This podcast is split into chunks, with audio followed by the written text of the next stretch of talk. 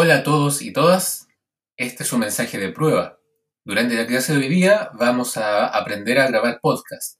Como ya hemos conversado, los podcasts van a ser claves para dar cuenta de la actividad final del curso y en él finalmente tendrán que grabar, registrar y finalmente editar lo que van a haber trabajado hasta la clase de hoy que tiene relación principalmente con el guion, con el análisis que han hecho y con, la, con el registro de la voz del enunciante que han elegido.